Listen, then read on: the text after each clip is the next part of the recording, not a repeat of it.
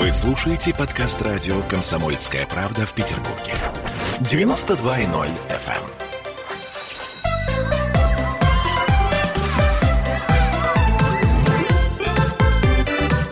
Родительский вопрос. 11 часов 3 минуты в Петербурге. Мы в эфире, и родительский вопрос продолжает дальше рассматривать самые типичные ошибки, которые совершают наши дети. Ошибки грамматические. У нас э, вновь в гостях Наташа Романова, э, автор школы грамотности, а также многих книг о грамотности. То есть будем говорить мы сегодня про русский язык. Э, и опять мы вот посмотрели, и так мило в анонсе нам снова пишут, потому что надо больше читать. Ну, об этом мы сейчас поговорим. Я напомню, что мы в прямом эфире 655-5005 наш телефон. Если вы хотите позвонить, звоните. Если вы хотите задать вопрос, который довольно-таки длинно и сложно формулируется, то лучше напишите нам его под трансляцией ВКонтакте, либо в Вайбере, в WhatsApp. Наташ, привет. Привет. Итак, а, надо больше читать. Скажу я тебе опять, вот я смотрю, ты смеешься. Смеешься, видимо, справедливо. Ну, о том, что нужно больше книжек читать, это один из самых живучих и распространенных среди населения штампов. Вот этот штамп старый как мир, когда я училась в школе, как бы его тоже все вокруг повторяли на все лады, а теперь повторяют, глядя в прошлое, что значит, вот раньше много читали, поэтому все были грамотные. А сейчас никто не читает, а наоборот, все сидят в телефонах, и потому и безграмотные. Э, вот, э, значит, э, дело в том, что надо больше читать. Это как раз классический пример перекладывания ответственности перекладывание ответственности на вот этот штамп. То есть вместо того, чтобы заниматься, выявлять причины э, безграмотности э, вот, и заниматься коррекцией дисграфий, э, перекладывает вину на то, что поколение не читает. Значит, на гаджеты, на интернет, на тестовые экзамены и так далее. На самом деле, среди дисграфиков взрослых с компенсированной дисграфией очень много читающих людей – Стало быть, как была дисграфия, так дисграфия и осталась. Ничего глобально толком не изменилось, дорогие друзья. То есть, конечно, мы не говорим, что читать не надо. Надо. Но э, эти понятия, они не связаны настолько напрямую, насколько вам кажется. Совершенно верно. Э, если заниматься этим вопросом с исследовательской точки зрения, то чтение книжек и грамотность между собой практически не коррелируются потому что грамотность зависит от других факторов. Это прежде всего развлечение, фонематическое развлечение звуков, а не зрительная память.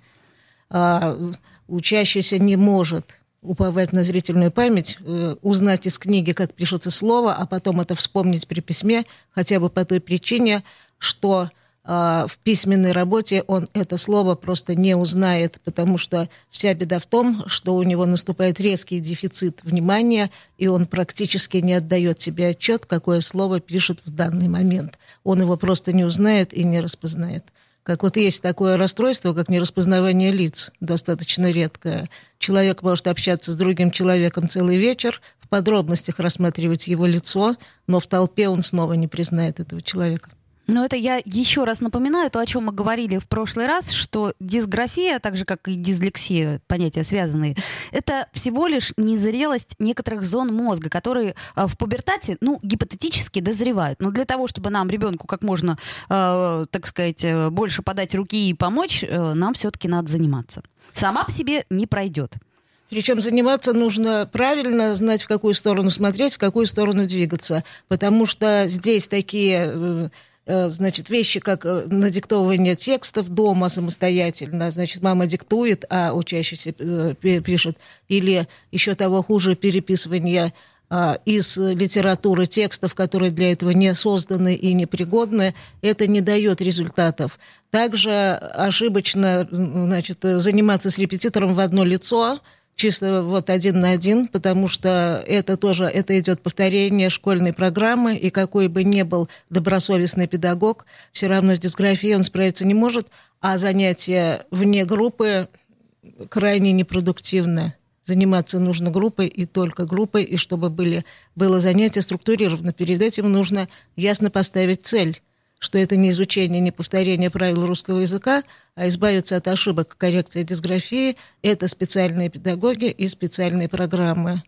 Вот, предположим, у нас занимаются учащиеся младшей группы с детскими дисграфиями. Я расскажу чуть позже, как ее распознать можно невооруженным глазом, узнать по каким ошибкам, это нетрудно.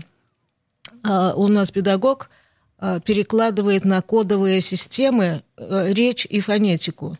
То есть, если учащийся не может дифференцировать звуки, ему это трудно, а в этом и есть причина его ошибок – то э, можно работать и нужно за счет других сохранных функций, и идет перекладывание звуков речи, фонем на другую кодовую систему. Там задействуются мышцы и, и ритмика, фонетическая ритмика, определенные движения, которые соответствуют тому или иному звуку. И то есть цель такая – ускорить созревание этих речевых систем, тем самым уменьшить количество ошибок. И это все успешно корректируется. То есть, насколько я понимаю, что если какая-то зона мозга страдает, то вполне э, другие зоны могут взять на себя эти функции, насколько вот мне объясняли врачи. Да, совершенно верно. Именно так и происходит. А особенно вот среди учащихся начальной школы это все прекрасно работает. А детям нравится заниматься по такой программе, потому что это им не трудно, они любят, это нужно двигаться – двигаться, а также у них там много как бы вот музыки, которая также может соответствовать определенным, ну, как, ну, то есть меняется знаковая система, а цель одна – развлечение фонем. Угу. Ну что ж, давай вот э, очень э, хорошая ты сказала вещь про то, как распознать э, дисграфию. То есть как понять, что мы не просто э, э, счастье пишем через ща, а как, э, по каким, э, так сказать, маркерам мы можем понять, что это именно дисграфия? Ну, самая главная новость заключается в том, что ошибки, ошиб, ошибки рознь. И никогда нельзя кидаться прям шашкой наголо и пытаться сразу все ошибки подряд вот так вот с ними работать, как делается это в школе. Напиши 20 раз одно слово, и ты запомнишь, как оно пишется. Понятно, что это не работает. Э, напишет 20 раз, а 25 раз он напишет его все наоборот, и так это все и останется. Так и происходит. Ну вот. Ошибки надо подразделять сообразно, очень условно, прямо скажем. Границы могут быть раз, размыты, но сообразно их происхождению, их этимологии. А вот у учащихся младшего возраста, э, у детей, скажем так, которые еще до подросткового возраста еще не доросли. Младший возраст 7, 8, 7, 9, 8, 9. 10. 7, 8, 9, 10 лет условно, у кого-то там плюс-минус может быть. А, чаще всего это такие ошибки, которые производят э, со стороны странное впечатление. То есть пропуски букв, описки, искажение слов, может быть, отзеркаливание букв, недописывание окончания, при списывании текста замены этих слов, когда предложения делаются корявыми. И это как бы он не замечает этого. Вот это все ошибки ранней дисграфии. Часто, чаще всего это как раз и есть незрелость речевых систем. Вот как раз я и говорила, что они ну, корректируются. Они не являются такими зловредными. Это дело времени. Динамика положительная. А вот когда наступает средний школьный возраст, условно так скажем, это где-то примерно 12, 13, 13, 14 лет, вот в это время, тогда на арену выступает другой тип ошибок. То есть вот эти детские фонетические, они постепенно сходят на нет, а тогда наступает, наступает время, собственно, дисграфических ошибок. Но вся беда в том, что их никто ни в школе, ни сами логопеды не рассматривают как специфические ошибки. И они относят это, вот такой есть термин, к дизорфографии. То есть выучи правила, и все пройдет. Это глубокое заблуждение, это не так. Так, что это за ошибки? Прежде всего, это стремление к разрывам слов – то есть ошибки всегда идут на границах слов в сторону раздельного написания. Никто никогда не напишет вместе, ни один дисграфик вместе, например, играл с собакой или там пришел с другом, пошел в школу, потому что здесь рука автоматически пишет сама, абсолютно у всех, у самых двоечников в том числе. Наследность ошибок таких не бывает. То есть там, где пробел, там рука пишет сама. Эта позиция легко, ее не надо контролировать. Но ошибки всегда идут как раз на разложив слов. Например, запомнил надолго два слова. Надолго. Да, сказал с горяча. Это частицы, которые, частицы не, которые всегда отрываются от слов «наша семья», не богатая до школы недалеко. Вот это показательные ошибки за э, дисграфию среднего школьного возраста, и они очень зловредные. Они не корректируются правилами.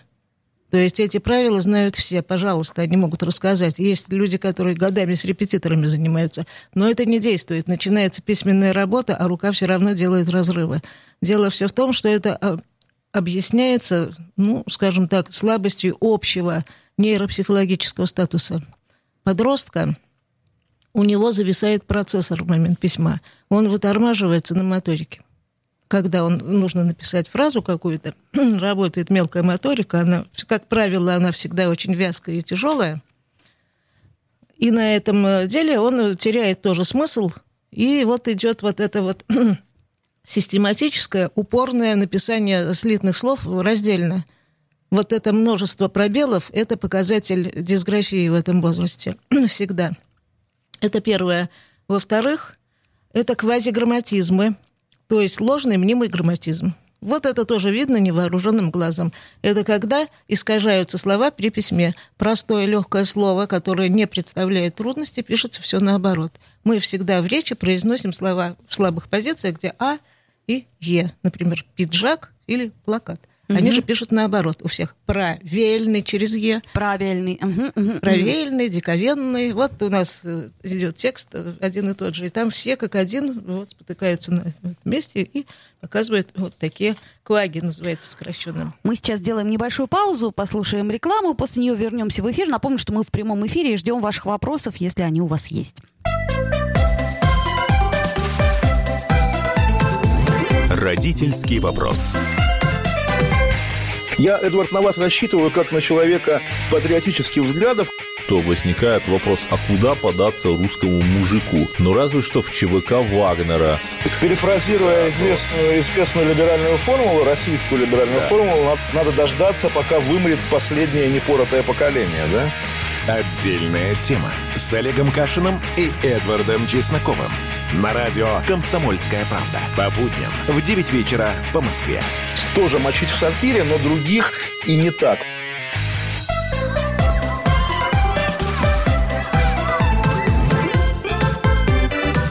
Родительский вопрос. 11.16 в Петербурге. Мы вновь возвращаемся в эфир. Говорим мы сегодня опять-таки об ошибках. О том, что такое дисграфия, мы говорили в прошлый раз, но сегодня мы продолжаем эту тему, как распознать дисграфика, как распознать его в раннем возрасте, как в среднем школьном возрасте, и самое главное, что делать. У нас Наташа Романова в гостях, э, автор школы грамотности и многих книг относительно этого вопроса, которые, собственно говоря, тоже могут вам очень пригодиться, если это ваша проблема. Ну, весьма э, вероятно, что проблема ваших детей, потому что, кстати сказать, и во взрослом возрасте. Вот нам пишет э, Саша комментарий. «А учителя говорят ихний, и почти все. Ну, говорить одно, писать другое. Сейчас не будем говорить о произношении. Я хочу только сказать одно, что речь, язык не, не должны быть стерильными и ловить какие-то там неточности произношения даже и у учителей, это ну, как бы не та работа. Сейчас речь идет о э, письме, об ошибках при письме. А, вот. И хочу сказать, что я не являюсь э, учителем русского языка и не занимаюсь русским языком. Я занимаюсь теорией истории ошибок э, много лет, десятилетиями, и все про ошибки, в принципе, знаю а, как они, на какие делятся, значит, виды это никак не коррелируется с темами грамматики. Типа там ошибки на безударные гласные, ошибки на мягкие знаки. Нет, так делить нельзя, надо по их происхождению. Ну, опять обобщу, значит, быстренько в двух словах. У младшего школьного возраста, у детей – Э, должны насторожить ошибки, которые на бытовом уровне кажется, что это по невнимательности, пропуски, описки, странные ошибки. У средних э, учащихся 6, 7, иногда части 8 класс это ошибки на разрыв слов, никогда не наоборот не в сторону слитности, все ошибки в сторону пробелов. Множество пробелов там, где их быть не должно, и квазиграмматизмы, то есть ложный, мнимый грамматизм в простых словах, когда вместо А и О Э, то есть вместо А и И, которые мы произносим, они упорно пишут Е или О. Поначалу я думала, что это издержки неверных стереотипов в начальной школе, вот, что нужно писать все наоборот.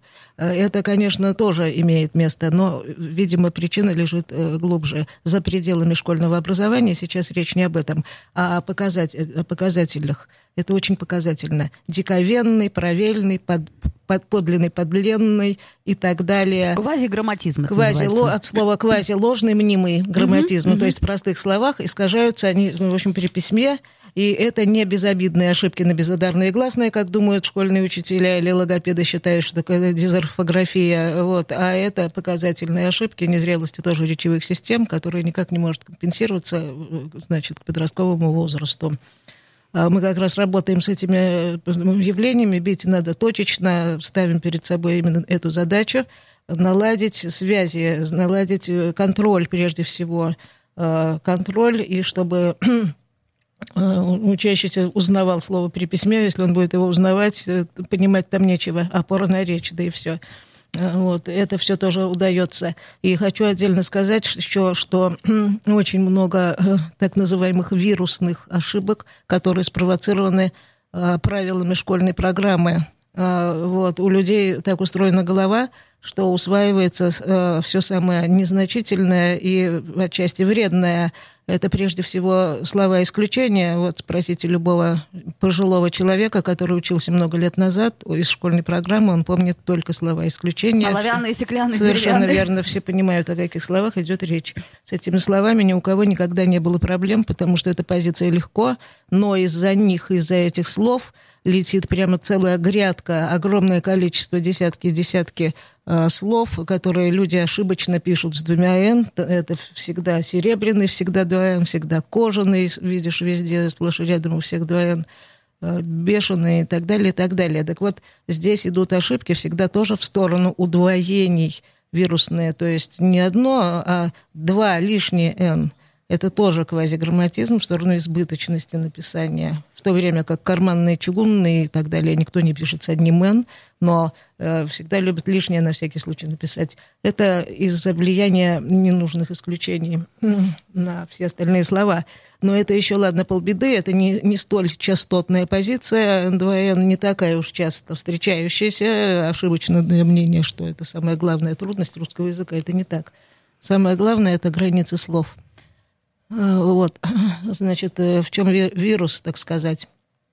Подавляющее большинство использует ненужную проверку, которая сейчас превратилась вот именно в этот вирус вредоносный и влияет на э, написание слова. Ни в коем случае нельзя проверять, вставляя слово. Вернусь на утро, все проверяют. Вернуть на, на следующее, утро. утро. Совершенно верно. Да, бросил вверх, это значит бросил в самый верх. Неумный пес, не шибко умный и так далее, и так далее. Точно, точно. Все так проверяют, даже я. Но почему-то я в результате э, визуально вижу, как пишется слово, и понимаю, нет, ну не так.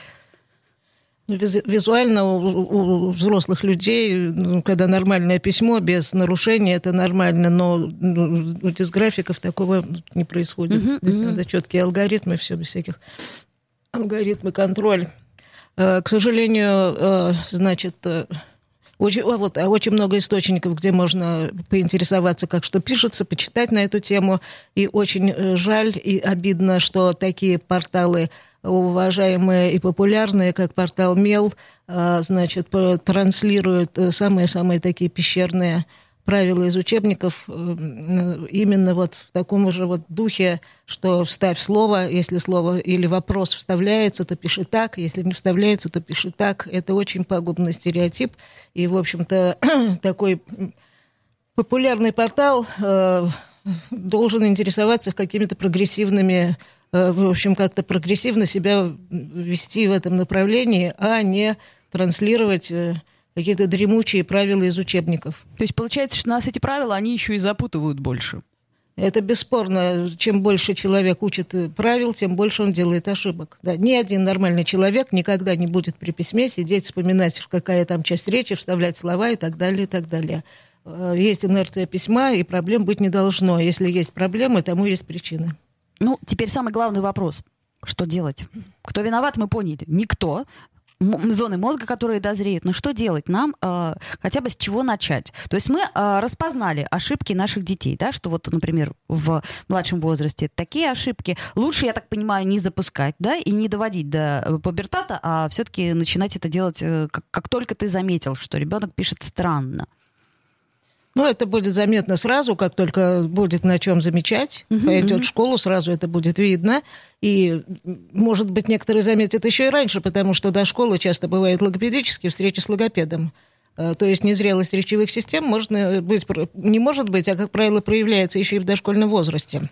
То есть уже можно начинать заниматься, когда ты понимаешь, что у ребенка есть какие-то проблемы с речью, еще не доходя до письма. Разумеется, но, в принципе, у населения с этим проблем нет. Вот, дети, как правило, проходят через занятия с логопедом, и речевой аппарат пластичный, там, в общем, речь, как правило, ну, входит в норму, э, но при этом я бы хотела сказать родителям, что прежде всего нужно быть, обратить внимание на кругозор, потому что с, э, у, у детей, у подростков э, критический дефицит э, словарного запаса.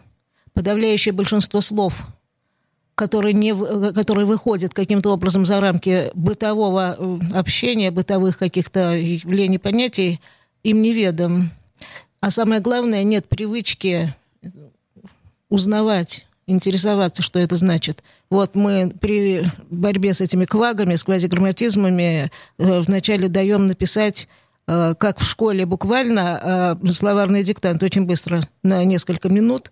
Там пару десятков слов, а потом мы показываем, как надо действовать, каким алгоритмом пользоваться.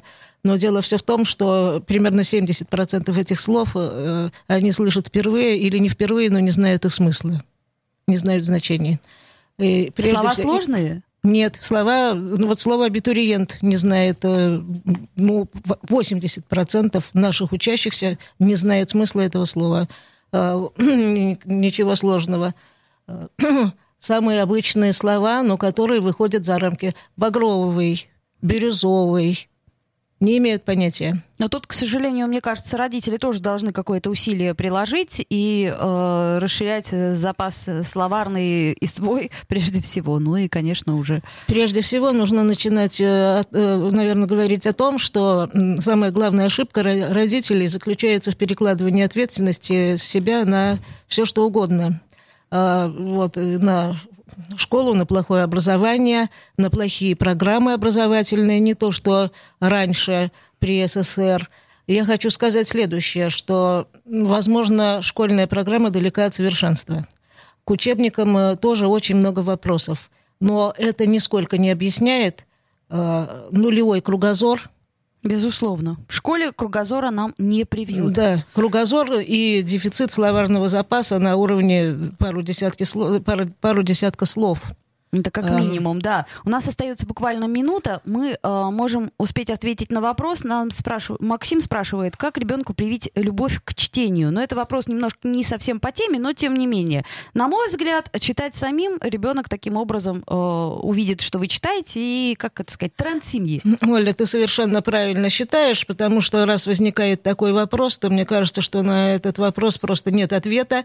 Э, если у вас в семье чтение книг это какое-то особое действие, э, то, да. э, то тогда бессмысленно начинать. Я еще раз напомню, что сегодня мы говорили о грамотности. Мы продолжим эту тему в ближайшие передачи. Я напомню, что у нас в гостях была Наталья Романова, а, автор школы грамотности. И мы сегодня говорили о дисграфии и о том, как ее распознать. Сейчас новости. Родительский вопрос. В Ленинграде открыт рок-клуб. Рок-н-ролл жив пошли на работу к Борису Борисовичу Гребенщикову, и Борис Борисович сторожил эту баню. Первые рок-группы. Я говорю, а дай мне кассетку послушать. А я тебе, говорит, сейчас спою. И вот, видите, Цой мне одному, он мне поет все. Восьмиклассницу, гуляю. И меня уже так вставило. Первые фестивали. И там, и там был сидячий зал, и там, и там было жюри. Более того, жюри выдавало всякие грамоты и дипломы, которые впоследствии по жизни могли очень даже пригодиться и настоящий драйв 80-х. Часто это заканчивалось все визитом в милицию. Легенды и мифы Ленинградского рок-клуба. Каждую субботу в 21.00 на радио «Комсомольская правда» в Петербурге.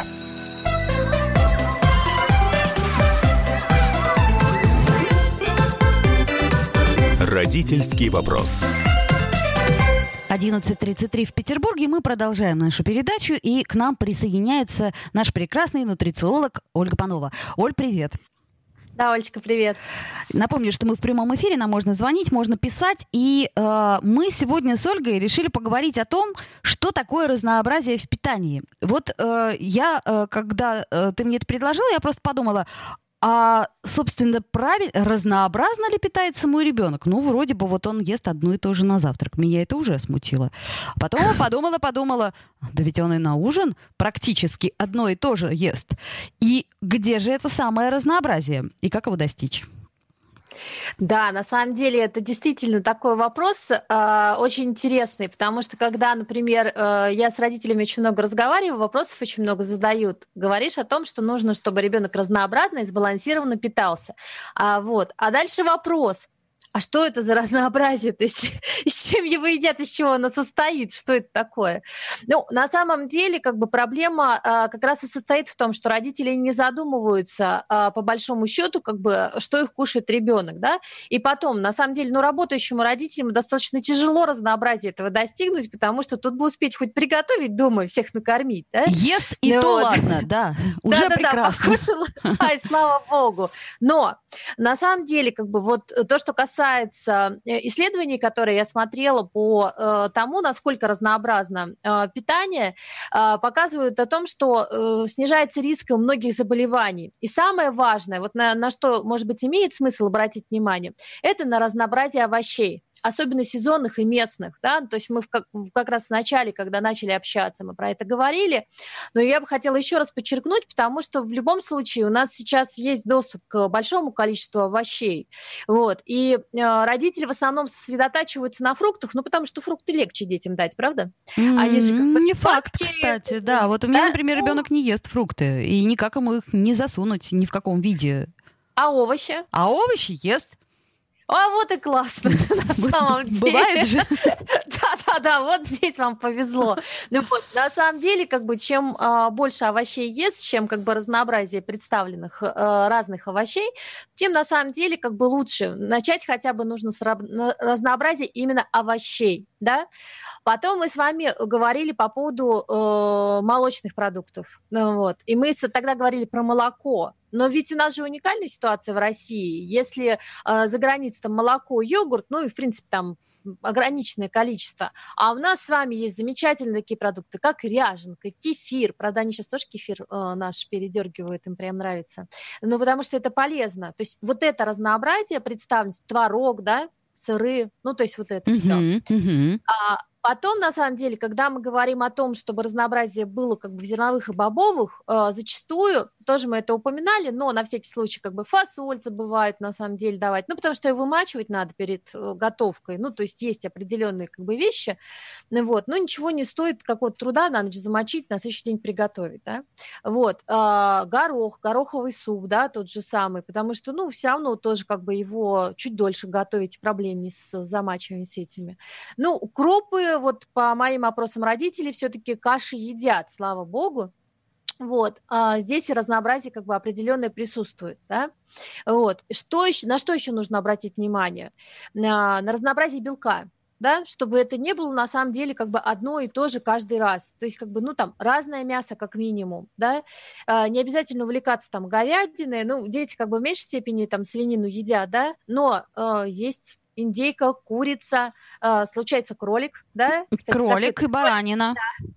Ну, баранина, скажем так, у нас э, реже. Вот когда я в Марокко была, там баранины очень много. Она, конечно... У меня э, ребенок с... обожает баранину, и время от времени мы, конечно, ему готовим, а тут нам вообще оленя оттянул, или оленину, оленину подарили, он с удовольствием съел.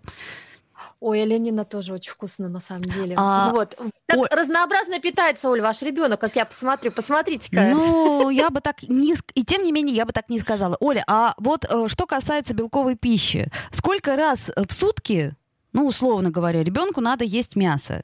Я встречалась с разными мнениями по этому поводу. А, здесь вопрос э, весь в том, э, что скажем так, а, мясо как бы это тот белок, который хорошо усваивается, да, но хорошо усваивается также на самом деле белок яйца. Замечательно усваивается. Вот. Тут вопрос, на самом деле, как бы насколько вашему ребенку э, нужно много как бы этого мяса. По большому счету, если ребенок э, на ужин и на э, обед поест мясо, вот, то, в принципе, как бы этого достаточно. Утром не обязательно ему мясо есть, если он, допустим, там не хочет есть мясо, но он этот же белок, например, в виде творога абсолютно спокойно э, покушает. То есть здесь зависит, на самом деле, от предпочтений. И вообще, на самом самом деле, то, что касается питания, здесь очень-очень внимательно нужно прислушиваться к организму, ну вот, и своему, и ребенка тоже ему помогать, да, ну вот. Но вот я сейчас на самом деле Наталью слушала, в конечном итоге, смотрите, передача всегда заканчивается тем, что на какой груз родители несут, все, вся жизнь зависит от родителей. Увы, а. Да, да, да.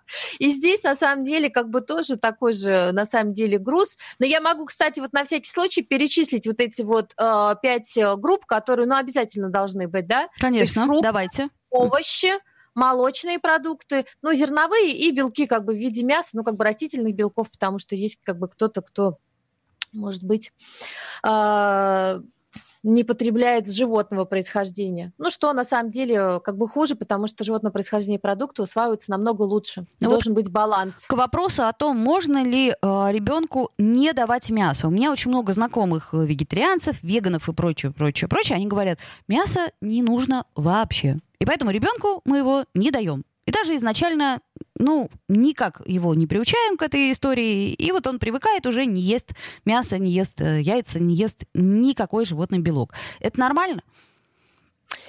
А, все, что касается... Ну, как нормально? Для этой семьи это нормально. Но нормально ли это для ребенка? Тут вопрос, дело, да. на самом да, последствий. Э, я хочу сказать, что я этой темы тоже мучила очень много врачей, именно врачей, как бы исследования смотрела.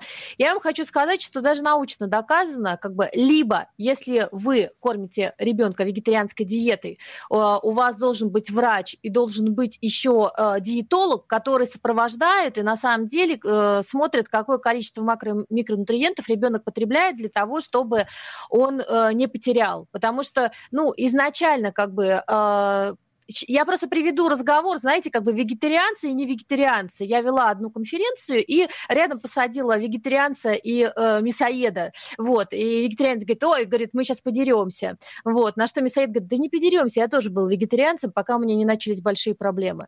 Ну, а, вот. И, и вегетарианец дело. Да, вегетарианец говорит, а, у тебя, наверное, витамина В12 не хватало, да? И знаете, вот мне очень интересно, то есть сам вегетарианец понимает, как бы, какие последствия несет эта диета, ну вот, для взрослого человека, заметьте, да, ну вот, и э, продолжает это же делать. Другое дело, что это его выбор. А вот с детьми, на самом деле, как бы здесь гробится здоровье. И э, очень тяжело вот этот баланс, на самом деле, всего соблюсти, если не есть пищу животного происхождения. Э, кстати, еще один момент, который важно понимать. Когда ты ешь пищу животного происхождения, э, растительного происхождения еда усваивается лучше. Угу. Угу. Стало быть, если вы берете на себя такую ответственность и детям да. мясо не даете, то все это должно быть под четким врачебным контролем. Увы, ах. Абсолютно, абсолютно. И все-таки как бы нужно себе отдавать отчет э, в том, что могут быть как бы определенные последствия. Вот. Э, просто увлекаясь этим, и сейчас очень часто как бы увлекаясь... Кстати, вот, Оля, хочу одну вещь сказать. Я прямой эфир проводила как бы, ну, там, в своих соцсетях.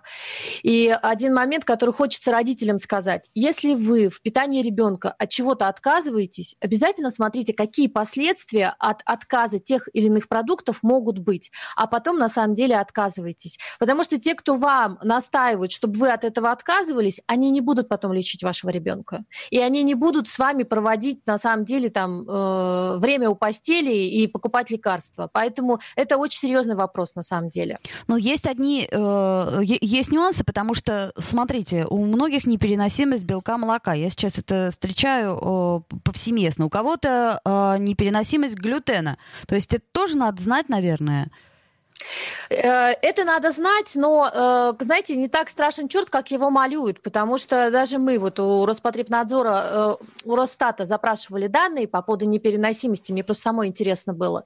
И это 1-2% А, Всего то, лишь касается- 1-2%. А что Да, касается да, да, группы да. в садике, у нас, по-моему, ну, чуть ли не треть детей э, на безглютеновой диете, безмолочной диете. Это нельзя, это нельзя, это нельзя. То есть, стало быть, э, люди обманываются. А, Тут вопрос весь в том, что если у вас есть медицинские показания и доказанные справки, ну вот по тому, что это действительно есть, как бы это да. Другое дело, как бы, что сейчас а, зачастую еще и огульно ставят на самом деле без э, каких-либо э, доказательных, ну там анализов, как бы, а, ну это у вас непереносимость на молоко. Ой, ну не ешьте глютен, это не полезно. А чего не полезно? Почему не полезно? И, и родитель на самом деле, ну врач же сказал, Это как сливочное масло, говорят, ой, там холестерин, а при этом э, жить в Петербурге и не есть сливочное масло, но это очень-очень э, сложная история, тем более, что нам ну, постоянно не хватает группы витаминов А, группы витаминов В, я уж не говорю про витамин D, который у нас бывает только по праздникам. Олечка, да вы нутрициолог уже, все. А, Ой, не говорите. У нас остается э, всего 20 секунд. А, Оль, мы сегодня э, затронули эту тему. Пять категорий мы поняли, которые должны быть э, в питании нашего ребенка. Я еще раз напоминаю, что э, с нами на связи была Ольга Панова, президент НКО «Союз здоровья наших детей», дипломированный нутрициолог, эксперт Института управления образованием РАО. А, Спасибо большое, хорошего дня, берегите себя, все, друзья, берегите. А, Вот, пусть коронавирус к нам и близко не подойдет. А, И до встречи в понедельник. Да, до свидания. Родительский вопрос.